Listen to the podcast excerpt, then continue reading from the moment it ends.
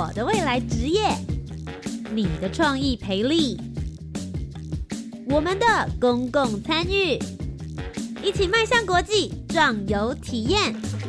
你的青春，你的青年时代，这里是青年故事馆。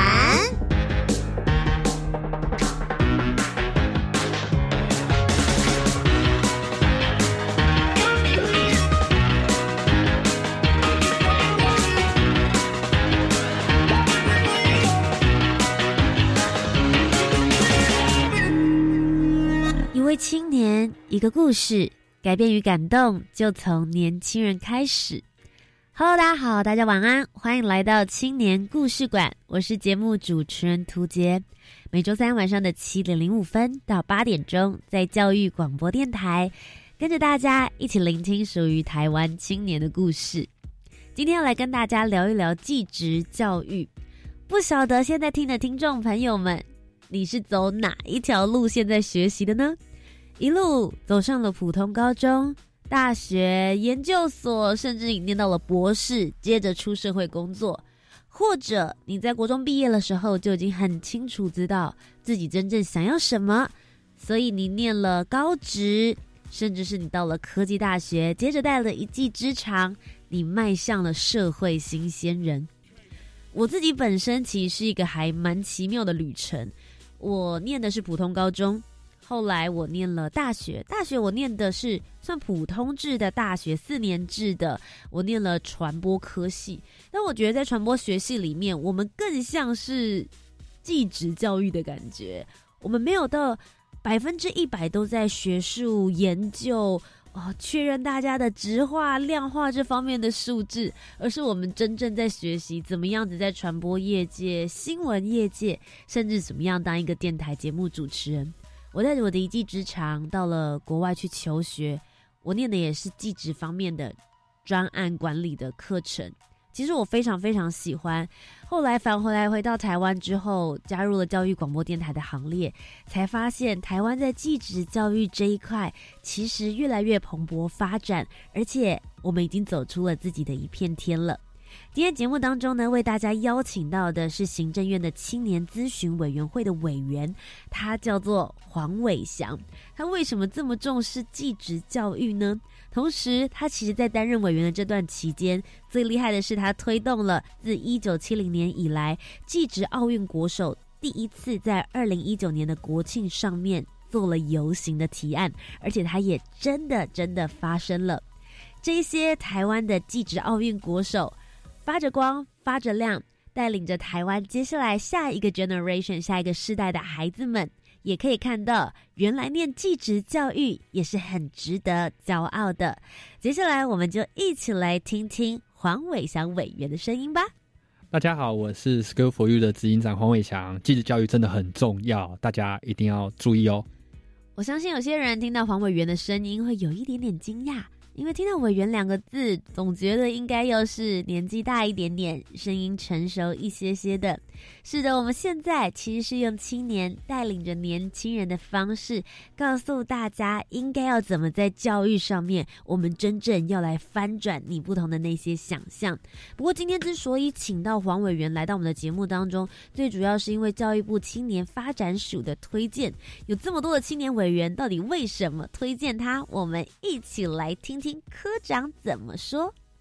各位听众，大家好！行政院为了鼓励青年参与公共事务，提供政府施政上的建言，一百零五年成立行政院青年咨询委员会。今天想跟大家推荐行政院青年咨询委员会的黄伟翔委员。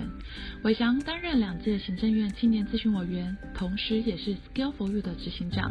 古有谚语：三百六十行，行行出状元。百工百业的人撑起了整个社会。黄伟翔委员透过行政院青年咨询会。积极为台湾的技能发声，而技能如何让台湾发光发热？行政院青年咨询委员会如何的运作？青年委员又如何在公共参与上发挥年轻人的角色？请大家务必收听 Skill for You 执行长黄伟翔的分享。听完了这些推荐，你已经迫不及待想要听今天的黄伟翔来跟我们好好的聊一聊，他对于台湾的继职教育到底有什么想法，让这些继职的台湾之光能被更多人看见呢？今天的节目当中，就一起来听听属于他的故事，Let's go。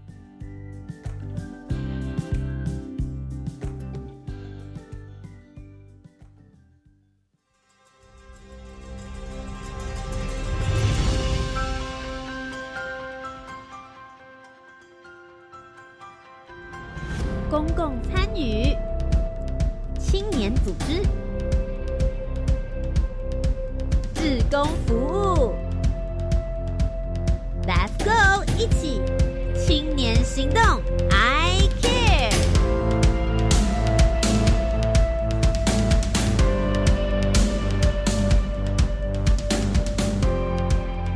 来到青年故事馆，我是节目主持人涂杰，即将就要来进入我们今天的节目主题主轴黄伟翔委员的时间到了。在经过刚刚前面一大段的引言之后，我们对他其实都很好奇，究竟青年咨询委员会在做些什么样子的事情？你为什么又对于继职教育的推广这么热衷呢？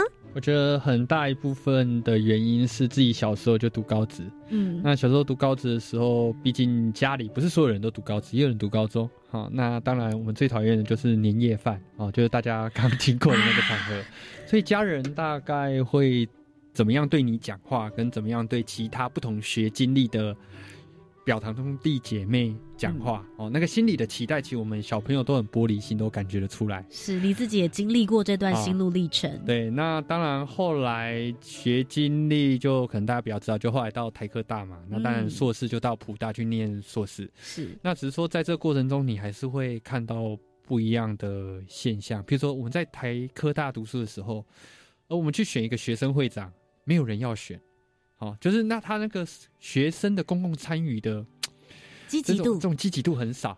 可是硕士我在台大，哇，那选一个不管学生会或研究生协会，那根本跟选议也是差不多，就很很竞争，很竞争。所以你看得出来，在不同体制长大的青年人，哦，我们就讲科大、高职，哦，或是大学、高中，哦，他们对于能不能合适的为自己发声，哦，合适的去讲出自己到底。呃，还还缺什么？这社会有什么问题啊？这个不能随便乱喊。比如说，哎，你这个教育部怎么可以这样？绝对不是这样啊！嗯你绝对是用一个大家都可以接受的语言，比如说，哎，我们觉得继子教育这样子啊，因为经费等等等，是有依据的。嗯哦那这种训练其实，在继子里面很少，所以你会导致某一种螺旋，就是说他们比较难以去讲出自己，比如我缺经费，哦，或者说他也不知道为什么缺经费，所以在这个情况下，如果可以合适讲出的话，比较可以去沟通到底继职族群明明就这么大，我们每年国中毕业生大概五十四趴左右的国中生都是去读继职教育，可是他们到底有什么难处？哦，到底哪里可以更好？你需要的除了呐喊，比如教育部，你是不是应该多重视继职教育？除了这个以外，你要有更更具体的，哦、嗯更就不同社会阶层的人都听得懂的。啊，这个大概呢，也是我成长过来的一个体悟，也是我现在的工作的本质。是，我想伟翔所提出来的概念来说，就很像一个探照灯。嗯在之前这一块技职领域当中，他们可能比较不知道、不擅长为自己发声，嗯不带呃不擅长让别人知道他们究竟现在处于一个什么样子的情况，需要什么样子的资源，而你想办法让这个探照灯到到这个位置，嗯让大家都能够仔细的来看得到。不过，其实你做的事情还蛮广泛，除了在技职领域之外，你自己也做独立记者啊。其实它是同一件事。嗯，为什么说同一件事呢？因为一开始我其实想要为技职这个群体或议题去努力的时候，嗯，其实我们没有什么方法啊，除了在社群上发一些绯闻以外，我们我们没有什么方法，对，嗯我们没有解决方案。那那时候在台大时候修一所课，我记得是新闻所的课哦，基本上就教采访写作啊，呃，媒体素养啊，就是大家现在很重视的啊，嗯呃，媒体产权啊，就是到底中时自由联合苹果背后的这个掌控者是谁啊？你你才会知道哦，原来一个议题在社会上它能不能被讨论，其实跟这个很有关系。是哈那继职议题跟社会精英的话语权是断裂的，所以那时候又刚好新闻所教授哈林兆珍就说，你知道这个会被感染哈，你想要嗯拿一支笔去改变社会哈，这个记者就是这样有子。那个抱负，那那时候就因为这个因素，我从原本哈，我本科是机械工程哦，嗯就是现在大家说的哦，当工程师啊，哈，卖干啊，哈这样的职业哦，从那时候就变成独立记者，但是独立记者基本上还是写跟记者有关的报道。嗯。那你一开始在关注这个技职领域的时候，你自己觉得台湾最大的问题是什么？而我觉得最大的问题有几个哎哈，第一个大概是大家对继职教育的想象哦，不同人的想象不一样。嗯。好，那呃，譬如说我们一般呃一个青年要长大的过程中哦，这大家最熟的就是高中。对，哦，高中就是博雅教育吧，基本上你就是比较柏拉图式的哈、哦、想象，那基本上在它本质上应该不用管什么就业率啊什么之类的，虽然现在台湾需要啦，但是照来讲它是不需要，它就是去哦哲学啊，到底我们人类的这个文明啊，到底大概是类似这一种嗯哦，比较比较比较让人类的这种很多边边角角的议题往前推进的这一群。那另外一个呢，其实光谱另外一边是叫职业训练。职业训练是做什么呢？就是听众朋友一定有听过，就是呃，像嗯，如果今天你要失业了哦，或者是你今天转业，但是你技能不够，那怎么办？政府或者是说民间会有些地方哈、你可以去上个几个月的课，比如说半年啊，比如说八个月或十个月。上那个课的期间呢，他没有国音数社，就是没有没有基础科目哦，他都上他都上技能的课，嗯比如说写程式，好、呃，那个伊拉哈、或者是某种的这个钣金哦，都是那种比较对接职场的，是，他就只上这些。那上了这些时间之后，把你媒合到职场去工作。嗯哦所以说，在高中的广谱另外一端，其实职业训练。那我们的技职教育呢的学生呢，他同时要上国音数设置这种高中的普通科目，是，他同时也要上技能哦，像职业训练这种技能。所以一个人他同时要兼顾这个的两话，件事，它其实它的本质是介于中间，但是大家都拿职业训练的要求，就技职教育你要很会就业啊等等之类的，嗯来要求技职教育的学生。所以我觉得第一件事，大家对于技职教育的认知，大家的认知都不一样。哦，我我嗯觉得这是第一点。那第二点，我觉得当然回应到我们自己的本质，会觉得技职教育的群体大部分还是理工科。哦，当然也有商管，可是它没有社科院。哦，所有社科院可能就是社会系啊、政治系啊、法律系啊，哈、比较可以去为自己的群体去讲一些权益。哦，我缺经费，哦，我经费是因为你那个经费真真一条条项款目，对，他是很熟悉这些事，所以我觉得大概这两件事会促成到现在，呃，好像记者人自己不太善于去讲啊，我到底出了什么问题？哦，他只只能讲说我们好像不受重视，可是他没有办法讲出很具体的。好，那另外一边呢，社会上呃真的想做事的人，或者说社会上握有一些资源决策的人，他无法，因为他的生活经验不是技职嘛，他生活经验很可能就是建中、台大，哈、就是这样子，他完全不知道什么做工的人的这种生活经验，所以他在政策决定的过程中，他其实很难站在那种同理心去。嗯，这有点像是我们很多人讲偏乡，但他的偏乡都是想象中的偏乡，他倒不一定是真的自己实际去看过。嗯很多人觉得偏乡需要缺捐钱，但其实不是啊，捐、嗯偏乡其实有很多这种金钱的，他偏乡其实缺人，缺一个好好的老师留在在地哈、这样子。嗯所以我觉得很多人对继子议题有没有更合适的去认识这件事变得很重要。是，其实伟翔就这样子一路看过来之后，发现了台湾很多技职教育的问题，你也想了很多方式要来解决。嗯，无论是你自己成为一个记者，为他们来操刀写这个相关的议题内容，你现在也成为了行政院的青年咨询委员，这其实又已经到了 next level，、嗯又是下一个部分了，嗯对不对？哎、你一路这样子走过来，究竟现在行政院薪资委员这个身份，嗯对你在推广技职方面又有什么帮助？嗯，我讲比较实质的好了哈，除了这个名声好看以外哈，毕竟行政院嘛哈，大家说嗯哎、你是去行政院上班吗？呃，我我觉得这样就是说，现在呃政府很重视青年参与，就是说今年一个政策的执行过程中，最好有青年或社会的人哦参与其中。嗯那这政策形成过程中，有部分就你写的，哦，或有部分就你参与的，那你对这政策就比较不是上从下，哦，比较像潘部长说的由下而上，我们大家这样比较本土性的长出来，哦，那也比较贴近这个政策目标的这个使用者的需求。哦，大大概是这样。那我嗯觉得青年委员大概有点像类似像这样的角色。那那时候进去主要是行政院亲资是各部会推荐，我那时候是劳动部推荐，哦是然后推荐进去。那在里面其实呃你会跟院长开会，那当然副召集人是唐凤政委，嗯，那当然教育、劳动、经济、国发哦这些部会首长在哦跟幕僚。那青年委员大概行政院亲自大概二十个人左右，二十到二十五个人，再加上其他部会首长。那所以开会的时候，我们就可以在会上提案说，哎、我们到底要做什么事？哦，嗯那当然不同人提出来不一样，因为有些人提的就比较天马行空，那有些人就因为他比较熟悉政策，所以他提的就很具体。是哦，所以呃，我觉得青年委员他扮演这样的角色。那如果你有具体案题的话，呃，会是一个很好的呃枢纽。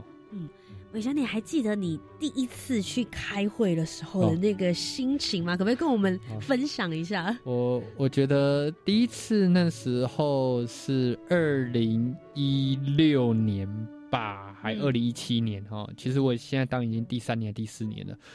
那呃那时候是林权院长哦，那林权院长开会，他是非常的教授哦，然后你会很紧张，因为进到传说中的行政院大礼堂，是然后部会首长啊坐你旁边，他说：“哦，原来这个是劳动部长，哦，原来这个是谁谁谁，哦，原来这是内政部长。”然后你就就会这样，哦，原来这是行政院发言人，这不都是在电视上看到的吗？那你会突然发现，哇，怎么离这些电视上的人这么近？突然很靠近了。第第一个是这样嘛？嗯，那第二个是，你你会想提案，可是我第一次提案其实讲了很多东西，哦但其实现在回想起来都比较不具体是哦。比如说我那时候提案，我记得讲什么就比较术语，什么职能基准啊，等等等之类。但其实我们那时候提的时候，虽然知道这做不过，只是你还不够明白为什么这件事没有办法做得更好。你不知道政府体制内因为应该要怎么样子直系实际政？府体制内的人也有想做好的人，而且这样的人不少，但他们有他们的困难，哦，他们有他们的困难。譬如说，呃，我们很常不只是青年委员，我们一些社会上人会觉得遇到一个，譬如说科长好了，哦，一个政府单位的一个职称，那说，哎，这科长你为什么不这样做？你到底为什么这样啊？科长他 有苦难言啊，因为有时候，呃，站在我们立场，他可能因为可能长官不一定想要，是哦有时候可能他的下属不一定想做啊，有时候他有一些民意代表，啊我们刚选举完嘛，有些民意代表不希望他做或希望他做，所以有时候你在做政策参与的时候，你必须理解，你前面这个人你觉得他好像不想做，但他其实有苦衷，那他到底苦衷是哪？譬如说，可能是因为教师团体啊，可能是家长团体，那你就要帮忙善用亲资委员的身份，哦你去帮忙沟通。哦，啊找到症结点。对，然后帮他解套。那我觉得这件事是在这上面学到最多的。那第三个感觉呢，是我记得第一次院长就是换人的时候，在我们这一任，呃，但到时候就换赖清德院长嘛，好、那但现在是这个副总统，那当然现在又是苏贞昌院长。那不同院长的开会的风格就不一样哦是。这个，嗯、林权院长就比较教授，好、那可是，一换你会玩法上马上感觉怎么差那么多？比如说赖清德院长，他就非常要有效率。好、嗯哦这个是怎样？为什么？为什么要做这个？哦，就是这样子。那苏贞昌院长就是呃认真做事，好这个我们一定做事。哈、他就这样讲话，啊他觉得该做就做。对，那所以你会在会上也会感觉到，哦，原来这就是所谓的不同长官的风格。是啊，啊不同长官有不同的呃地雷吗？或者是说你不应该犯的错？譬如说嗯你你明明自己也不清楚，那你还提这个案，你到底要干嘛？嗯对对，所以我觉得在上面你会更务实的知道，哦，原来参与公共政策是要这样子。那一边成长，那一边也让自己的议题可以呃，透过这样方式去做参与。是，哎，伟翔，我很好奇，因为你其实你刚刚有提到这个提案这件事，我相信有很多的听众朋友们，大家对于提案其实大家是一知半解。你有提到说你不可以自己没有做过功课，或者是你自己对这件事情一知半解，你就来提这个案。所以实际来说，身为一个亲子委员，你们要提案子之前会有多少的前置作业？呃，我觉得看不同的 亲子委员呢，有些人就是直接提案，然后提案，哈，你要提这个，部会的人才会这样，哈，就是大家都一脸惊恐这样。好，那我举一个例子啊，哈，大家可能也比较知道，像呃，今年国庆，哦，首度第一次邀请我们的这个技职有国手，哦，就是像木工的国手，是花艺的国手，机械国，这个其实都在台湾，哈，每两年的这个技职奥运就国际技能竞赛去，呃，帮台湾拿下很多牌。哦，啊，在上一届就是俄罗斯喀山的呃国际赛，我记得台湾拿下世界第三，然后成绩很好。可是回来你知道，媒体没什么报道，然后政府也没有什么太多表扬的，那表扬都是体育选手，没有技职选手。哦，所以我透过那一个行政院亲资的提案的机会，我提了一个案，让这个国庆日啊，然后让国手们可以以台湾之光的名义在那边游行。而且不是只是游过那个总统府，是整个台北市，大家都可以看得到。那继子国手、体育选手，就是就是不管亚运或奥运，或是呃棒球，就是那些我们的很有名的体育选手，就大家一起，这还是同等的。是。那提了之后，你才知道，哦，原来这个继子选手从一九七零年就有了，嗯，结果到二零一九年才开第一次在，你知道吗？以国家层次的方式方式去游行，哈。那游行的时候，你会看到很多民众会在两旁，因为要封街嘛。你会看到很多小朋友去看很多这种钣金的英雄、木工的英雄、修车的英雄。那个其实可以启发很多青年，他想要做哦，原来学技能也可以这么的风光哦，学技能不是只是偶趣。那这件事其实这个案是一个很容易被拿出来，像唐凤政委啊院长他们只要拿到青年参与都会讲这个案，为什么呢？因为这个案其实我们很多时候都会说利大于弊，但这个是有利无弊，因为对大家都是好，对，只差一个熟悉这个议题的人、观察的人或研究的人，在事实的地方提一下啊，在前面有一些沟通。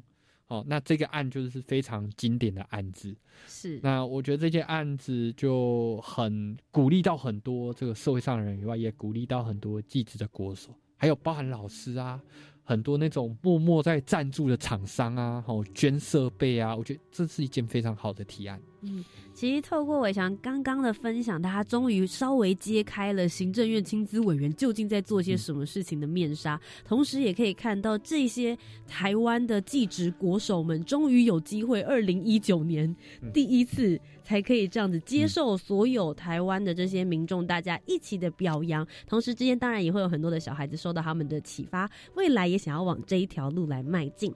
那其实聊到这边，知道了很多的故事，伟翔还有很多可以跟我们分享的。在此之前，我们稍微休息一下。这边伟翔是不是要帮我们推荐一首歌曲？嗯，那今天的第一首歌呢，应该是房东的猫的歌。好，那他基本上因为我们这种工作其实压力有点大，好，你就喜欢听轻轻柔柔的歌，所以等一下呢，就是大家好好欣赏。好的，那接下来呢，我们就一起来听听这首由魏翔所推荐的歌曲。我在着你，你在远方的山上，春风十里。今天的风吹向你，下了雨。我说所有的酒都不如你。我在鼓楼的夜色中为你唱花香自来，在别处沉默相遇和期待。飞机飞过车水马龙的城市，千里之外不离开。把所有的春天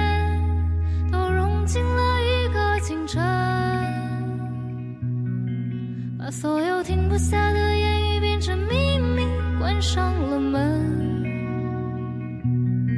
莫名的情愫啊，请问谁来将它带走呢？只好把岁月化成歌，留在山河。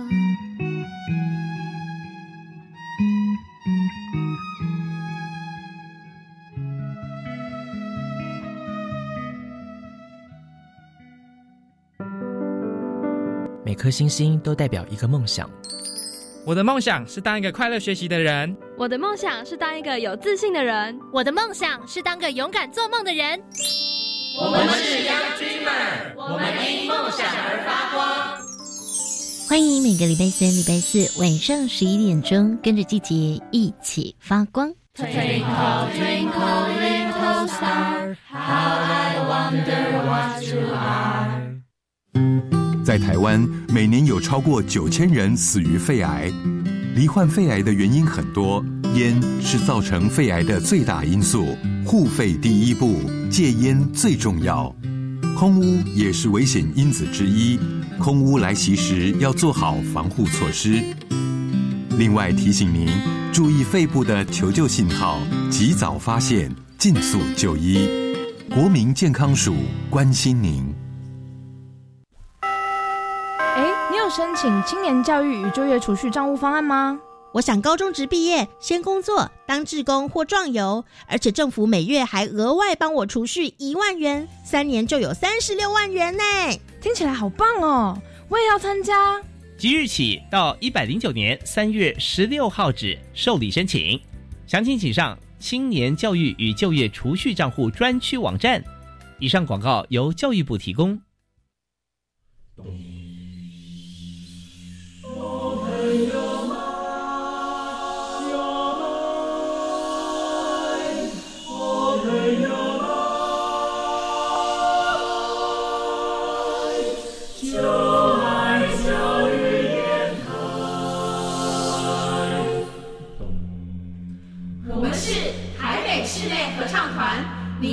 收听的是教育广播电台。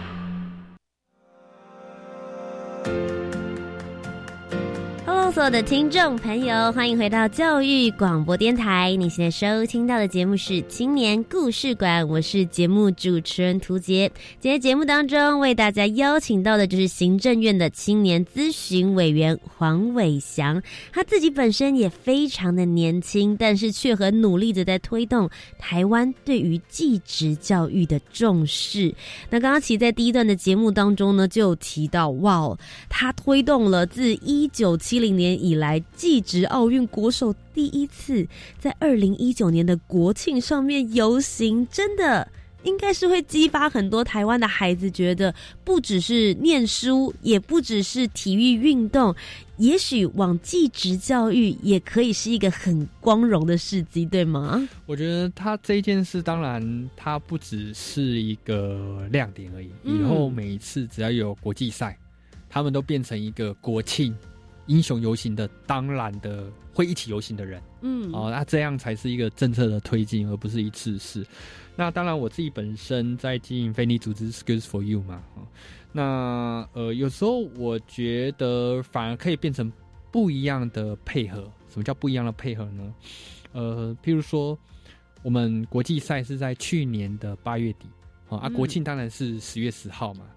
那十月十号，你就会知道十月十号会有一波国手的游行。是好那站在我们组织呢，我们组织在民间有做其他事，譬如说我们跟台北一零一合作，那台北一零一整栋它有动画嘛，对所以我们在十二月中到今年一月中，其实它整整栋的动画上面有讲技职发光什么之类的话。那我们自己也有去邀请一些国手到二十二县市的五十间学校去演讲，哦，嗯一些技职的推动。那为什么要分享这个呢？我觉得它不只是一个。呃，要政府推动而已。有时候政府推动，你知道了，那你民间你也做，那大家串起来哈、哦，他一个民众的视角，他会同时看到哦，政府真正有在做，哦，民间也有人在做，那整个串起来，它这个议题才会更大被看见。是，不过其实我会很好奇，像您自己本身在这里面做委员已经有大概三四年左右的时间，除了你自己的议题观察之外，你看一看其他的委员们，你觉得台湾目前现在在青年这一块最需要被大家注重的议题有哪几项呢？嗯，青年我觉得第一个一定是一些新科技啊，什么区块链啊，然后什么融入法规啊，一些新形态的商业模式，但是旧有法规它不行。好，那我们不要讲到太新的，就小旅行哈。你在地方你要旅行的时候，你一定要旅行业者嘛。但是很多地方它其实你根本它根本不需要到旅行业者。比如说我跟主持人你，我们的教育广播电台很熟啊。你今天想要参观教育广播电台，你来，然后一个小费用，那我们就去啊。这个法规哦，好不行啊。呃，你不能任何人做一个小旅行哦。像像这样的很多这种新形态分众的新的营运模式，嗯，那。我觉得青年会在乎这件事。嗯，那第二个呢，应该还是在教育，教育文化还是最多人关心的。是。那第三个是劳权劳动哦，比如说之前劳基法修法哦，或者是说相关的，我觉得这个都是大家很愿意拿出来讨论。好，那第四个反而是呃呃社会上光谱呃比较在更青年一点，比如说多元成家。好。那一些性别教材的这个正确与否啊，在这个教育体系内啊，这个在民间也有很多。其实青年亲子委员也很关心这件事。嗯，那最后一个呢，也是大家最关心，就是外交。这个外交并不只设台湾跟谁建交，而是我们在台湾的青年、台湾的非利组织、台湾创业公司，他们怎么样跟国际上连接？那政府怎么扶持他们？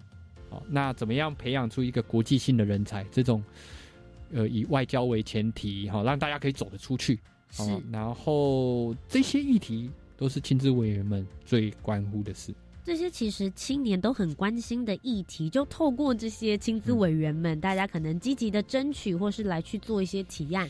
可是像一般的听众朋友，或者是像主持人我，我们自己没有走进去过行政院开院会，我们想象中的院会都会是在电视上面，然后大家可能啊很激动啊，然后你某一个时间点之内一定要快速的表达完，然后一直逼台上的人说你觉得同不同意？你觉得同不同意？可是你自己本身在这个咨询，不论是在这个咨询，或者是你自己在提案的过程之中，真正的院会里面到底是什么样子的形态？而我觉得它就是一个接下来三到五分钟，就是由行政院亲自员黄伟翔报告，然后剩下就我，好，然后就大家都听你讲，比如说院长啊、唐凤政委啊等等之类的，哈，就不会首长就听你讲。那呃，回忆起第一次讲，你会很紧张，嗯。对吧？你你很难难有一个机会在这样的一个场合场合讲话，对，所以我觉得那个对青年也都是一个磨练啊，哈，怎么样很在有限的时间内很清楚的把事情讲清楚，嗯。啊啊，这个非常重要。啊，数据要清楚啊，要具体啊啊，这个都是。在当亲子委员的过程之中，有没有让你自己觉得最印象深刻的故事？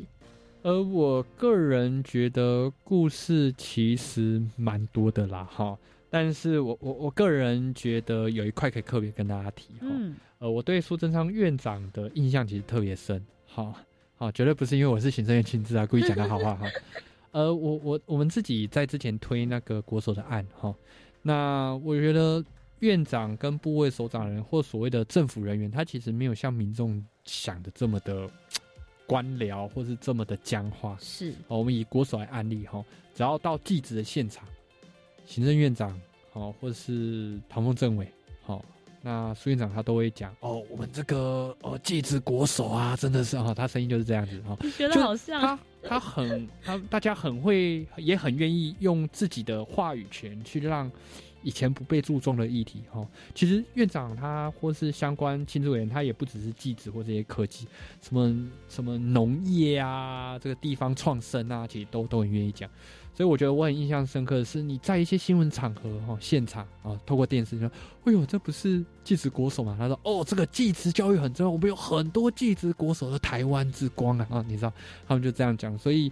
这我真的非常印象深刻。嗯，好，那另外一个呢？呃，我我自己比较想讲的啦，就是呃，很多人通常会问，哎，伟翔到底怎么当行政院亲自？是对啊，这个当然第一个是呃部会推荐嘛，这个相关规则其实网络上都有公开。但我个人想表达一件事，我也很想要透过这次机会跟大家分享，其实并不一定是行政院亲自才比较重要。我们亲资委员其实除了院级，还有青年发展署的亲资，还有一些地方政府，比如说呃新北市啊、台北市，其实都有市政层级的青年委员，哦，可能市长、市长主持或副市长主持之类的。那很多时候，我觉得提一个案在中央，它是一个全国哦，或是一个大环境或一个大群体去适用。可是很多时候执行下去的时候，落到地方的时候，还是需要地方的政府甚至地方的亲资委员去看怎么样做比较好。所以怎么做就是。呃，中央下去大家都是一个统一的规范，嗯，但是呢，你到不同，比如说呃，一个教育政策到彰化、到金门啊，到这个这个嘉义啊，到台中、到台北，在东北角、在南澳，就是在不同地方，它这个落下去的这个接到地面的方式都不一样。嗯，那我个人觉得，愿亲之固然。在行政层级上看起来很高，但其实真的，我觉得最重要的是地方的亲资。是，所以如果未来这种院级所谓的中央的亲资跟地方的青年委员，大家提案可以彼此串联，好，大家从中央串联到地方，那真的可以更本土的去从中央这样发动一些提案，然后大家互通有无，那这样才能真的去促成一件事，促成社会共好。其实听到这边之后，应该有很多的青年听众朋友也会想要去查查看，想说自己也有一些抱负，或是对于一些议题也很关注的话，也可以尝试让自己。更继续来尝试看看这些公共参与。那接下来呢，我们就稍微休息一下，等一下再回来听伟翔跟我们分享，究竟如果这些青年真的很想要尝试这些公共参与，会有哪些的方法？应该用哪些的心态去努力呢？伟翔也要继续帮我们推荐一首歌曲。呃，第二首歌是一首英文歌啦，但呃，如果大家有空可以去查 MV，等下大家听歌就知道。那他是在讲一个梦想。哦，那你在追逐梦想的时候，你会有很多阻碍。哦，你公共参与也是一样，所以你怎么样在过程中很努力的锻炼自己，然后变成你梦想想象中那个图像的人啊，就是这个这首歌的意境。那我们就一起来听听这首歌。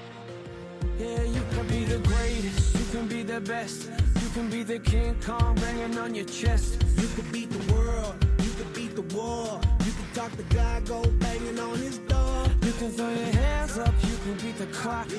You can move a mountain, you can break rocks. You can be a master, don't wait for luck. Dedicate yourself and you go find yourself. Standing in the Hall of Fame. Yeah. And the world's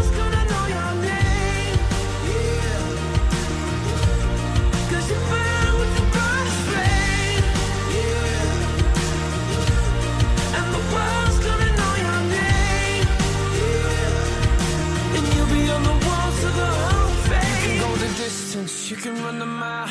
You can walk straight through hell with a smile. You could be the hero, you get the gold. Breaking all the records they thought never could be broke. Yeah, do it for your people, do it for your pride. Are you ever gonna know if you never even try? Do it for your country, do it for your name. Cause there's gonna be a day when you're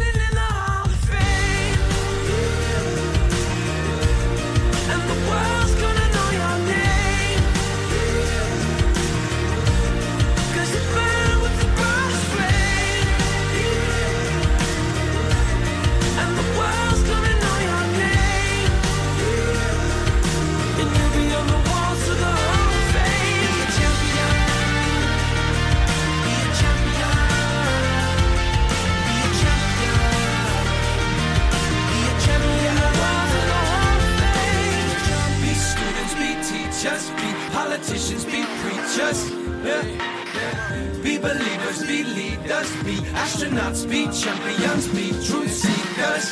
Be students, be teachers, be politicians, be preachers, preachers. Yeah. Be believers, be leaders, be astronauts, be champions.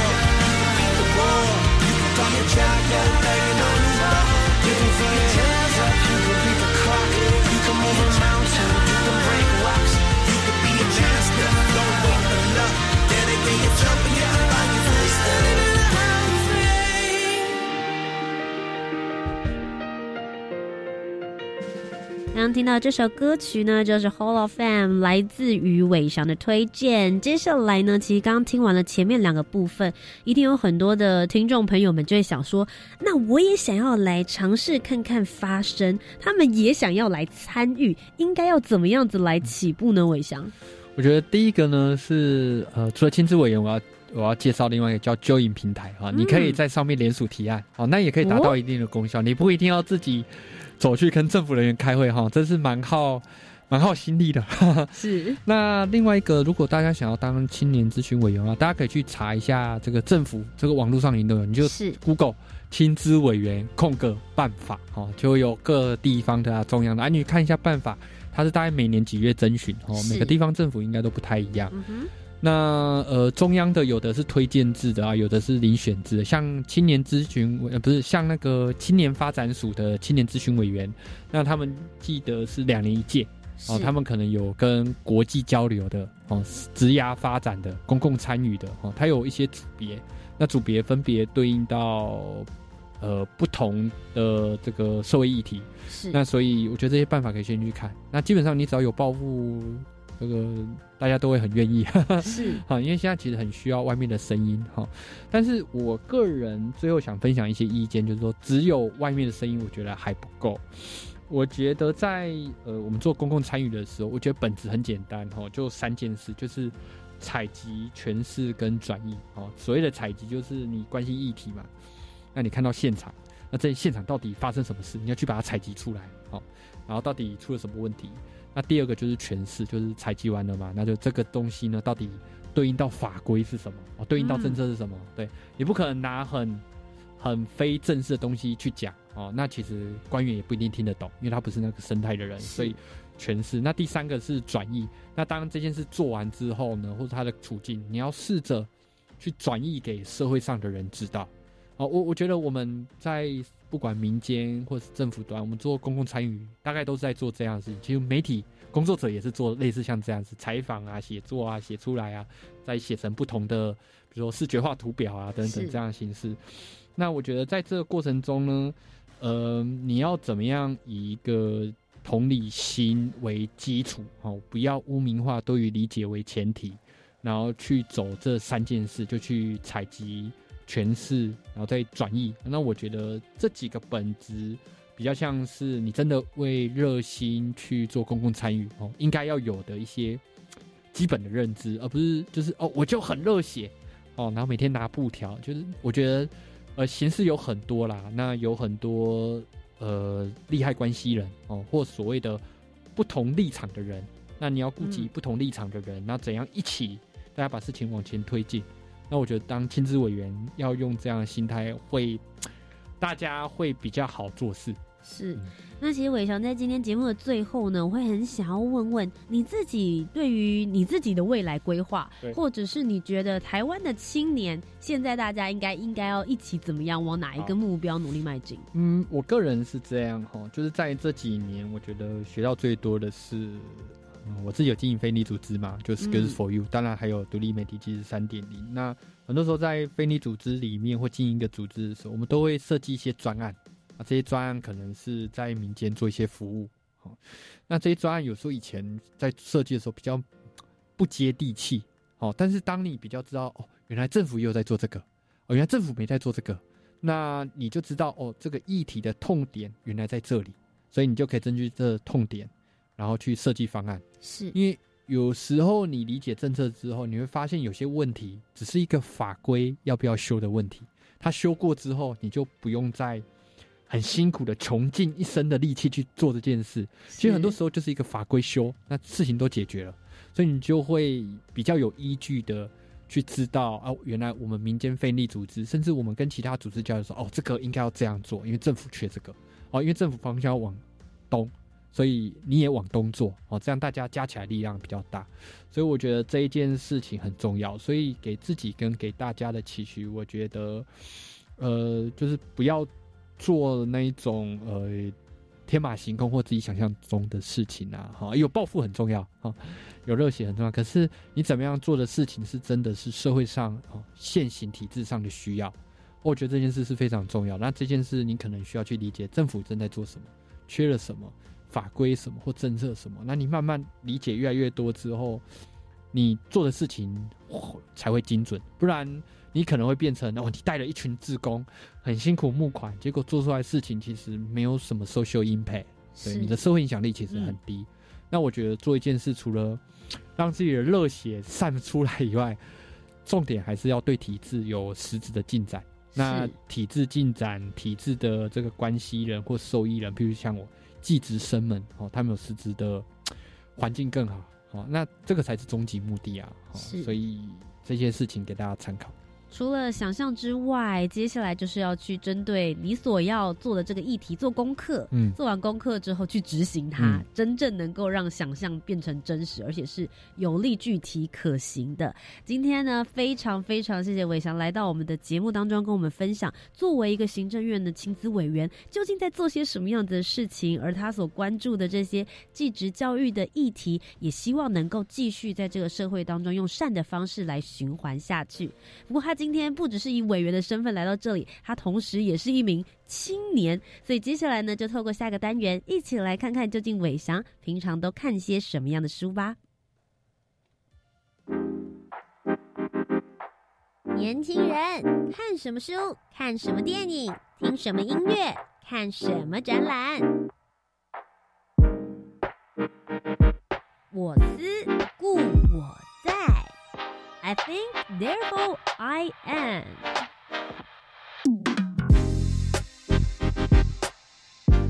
大家好，我是伟翔。我想要推荐第一本书呢，叫《新闻在转泪点上》。那会推荐这本书的原因呢，是因为自己主要是媒体工作者，哈、那我们媒体工作者都很关心到底媒体怎么转型。那在这本书呢，其实作者是我台大新闻所的老师林兆珍教授。那他其实看了很多国内外的新闻媒体，哦，尤其国外，那尤其《纽约时报》等，他们到底怎么转型？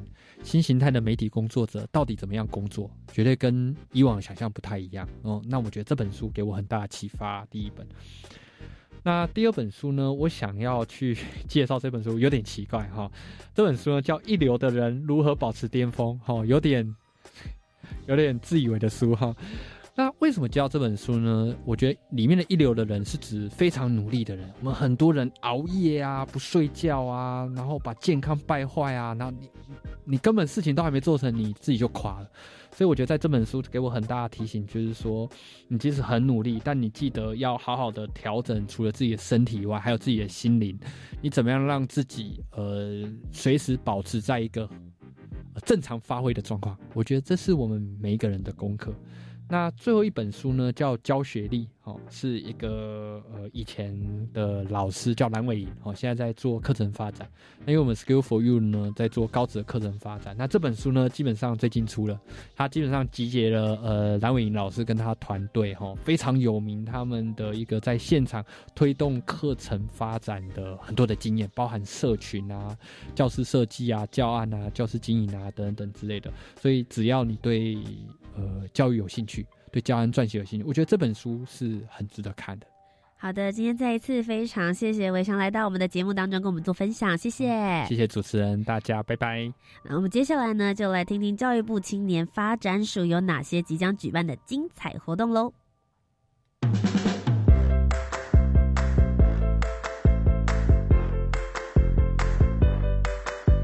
你想参加的活动都在这里，活动地图 I enjoy。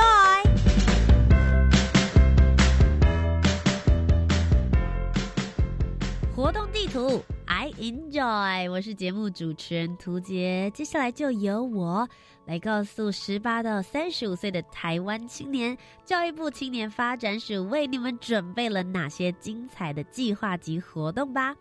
首先，第一个是教育部青年发展署一百零九年的超强记者正在热力的招募当中。你也许会问我，超强记者要做些什么样子的工作？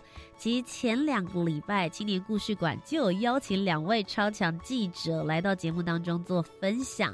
他们说，除了可以训练你自己的逻辑思考力、你的写作力之外呢，可以参加很多你平常不会想到要去参加的活动，甚至是访问到你的一些偶像或是平常接触不到的人，这些都是很棒的生命的历程。那其实教育部青年发展署之所以要来招募这些青年记者，最主要就是希望能够让青年来引领青年去扩散这些影响力，撰写属于青年的新闻，而且希望也可以借由这些报道，让更多台湾青年的故事可以被看见。一百零九年的超强记者现在正在热力的招募当中。如果你有兴趣的话，欢迎可以上教育部青年发展署的官方网站，就可以下载到我们的招募简章了。再来是一百零九年的青年社区参与行动二点零 Change Maker 的计划，现在正在征建提案当中，一直到四月中旬为止。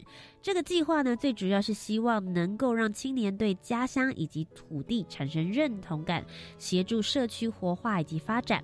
教育部青年发展署做的 Change Maker 二点零的计划，就是鼓励青年组成团队，针对地方需求，以设计介入社区再生，并以行动来实现扎根在地的可能性。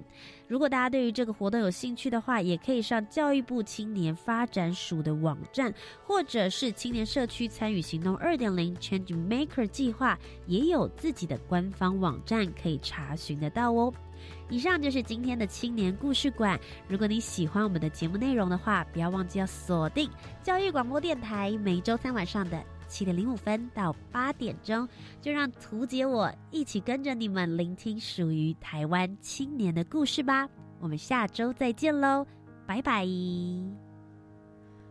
我的小时候，吵闹任性的时候，我的外婆总会唱歌哄。夏天的午后，老老的歌安慰我，那首歌好像这样。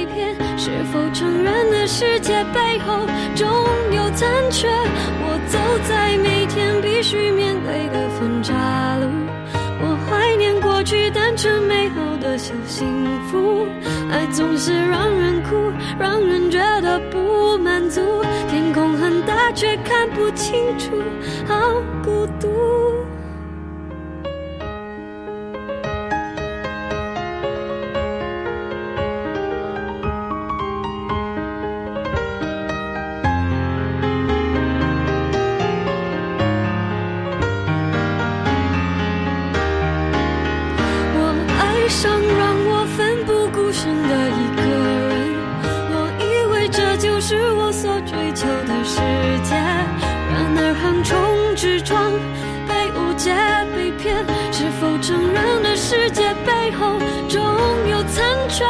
我走在每天必须面对的分岔路，我怀念过去单纯美好的小幸福。爱总是让人哭，让人觉得不满足。天空很大，却看不清楚，